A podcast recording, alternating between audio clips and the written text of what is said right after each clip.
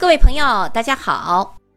黄龙位于四川省阿坝藏族羌族自治州松潘县境内，是中国唯一保护完好的高原湿地，与九寨沟相距有一百公里，海拔在一千七至五千五百八十八米之间，地貌特征是山雄峡峻。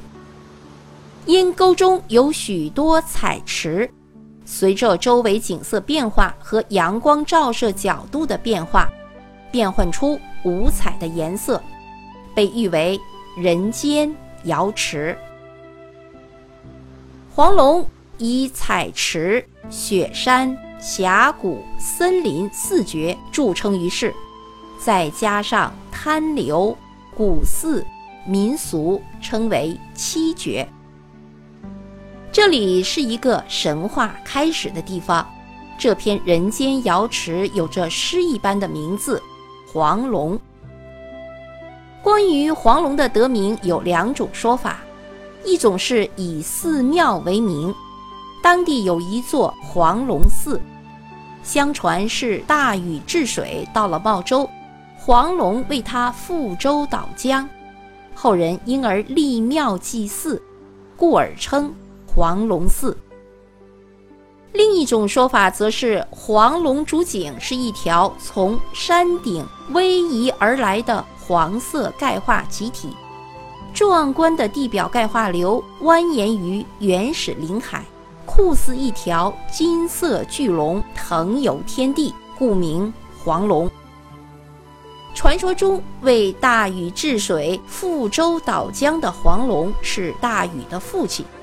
在大禹治水遇阻的时候，他化为一条黄色巨龙，背负大禹所乘的船，沿岷江逆流而上，协助大禹完成了治水的千秋伟业。水患的解决使当地的百姓得以安居乐业。此后，黄龙真人就在这里归隐，化作黄龙，常卧于黄龙沟。黄龙错落有致地排列着三千四百多个造型各异、绚丽多姿的彩池，池水在阳光的照耀下变换出晶莹多彩的光芒。从高处俯瞰它，就宛如一条黄色的巨龙，从白雪皑皑的山脚下腾空而起，在苍茫墨绿的森林之中。盘旋摇曳，梦幻般的仙境引起人们无限的遐想，因而历来被誉为“人间瑶池”。距离黄龙沟不远的大耳边村，就是传说中龙头的所在地。清澈晶莹的水从酷似龙头的自然景观中源源不断地流出。大耳边村能歌善舞的羌族百姓就世代居住在这里。羌族人感谢大自然赐予他们这片富足的家园，他们的歌声和舞蹈原始而美妙，淋漓尽致地抒发着他们对自然的崇尚之情。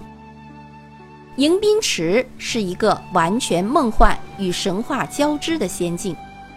池子大小不一，形状奇特，色彩艳丽。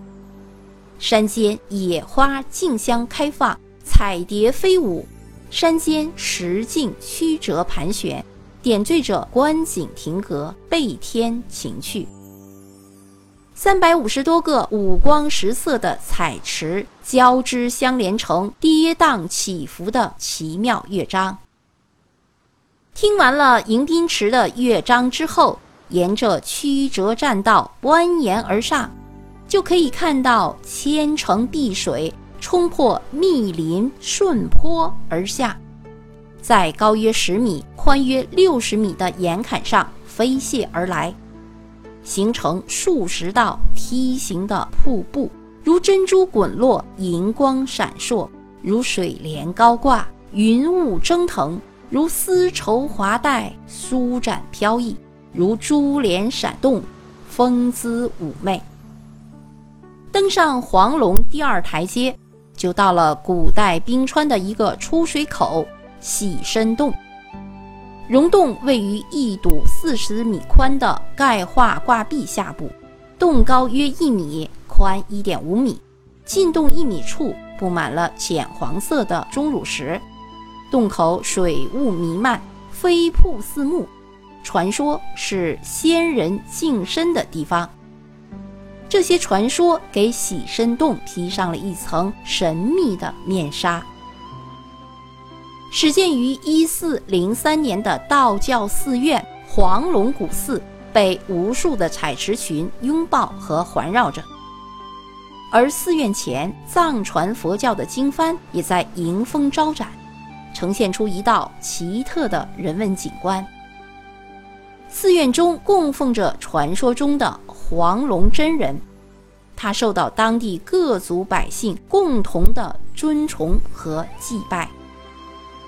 每年的农历六月十三到十五，当地各个民族的百姓们都会携带着祭祀用品，纷纷涌向黄龙古寺，参加这里一年一度的黄龙庙会。这种自明代开始延续六百余年的传统祭祀活动，从来没有因为历史的变迁而停止过。汉族、回族。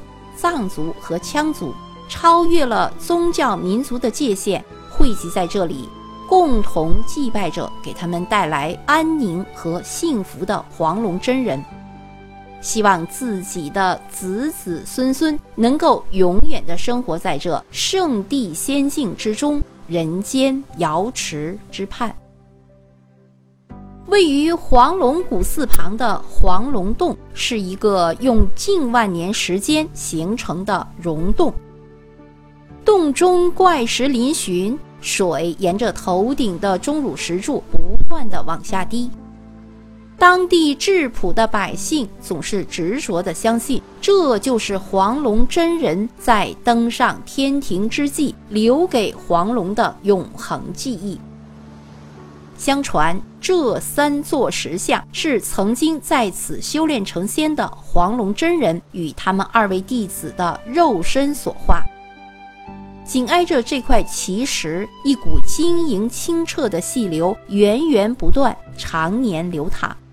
这就是当地藏民们尊崇的圣水。相传，喝此水可治百病，长生不老。对于奇幻的黄龙世界来说，永远的主题都是水。水造就了神秘的黄龙世界。那么，黄龙彩池里的水为何会呈现出如此绚丽斑斓的色彩呢？这是因为彩池里的水来自岩溶之中，特别洁净，同时水中还含有大量的负离子。这些负离子使蓝绿色为主的短波光在水中产生很强的散射作用，所以在阳光映照下，黄龙池水才如此绚丽斑斓。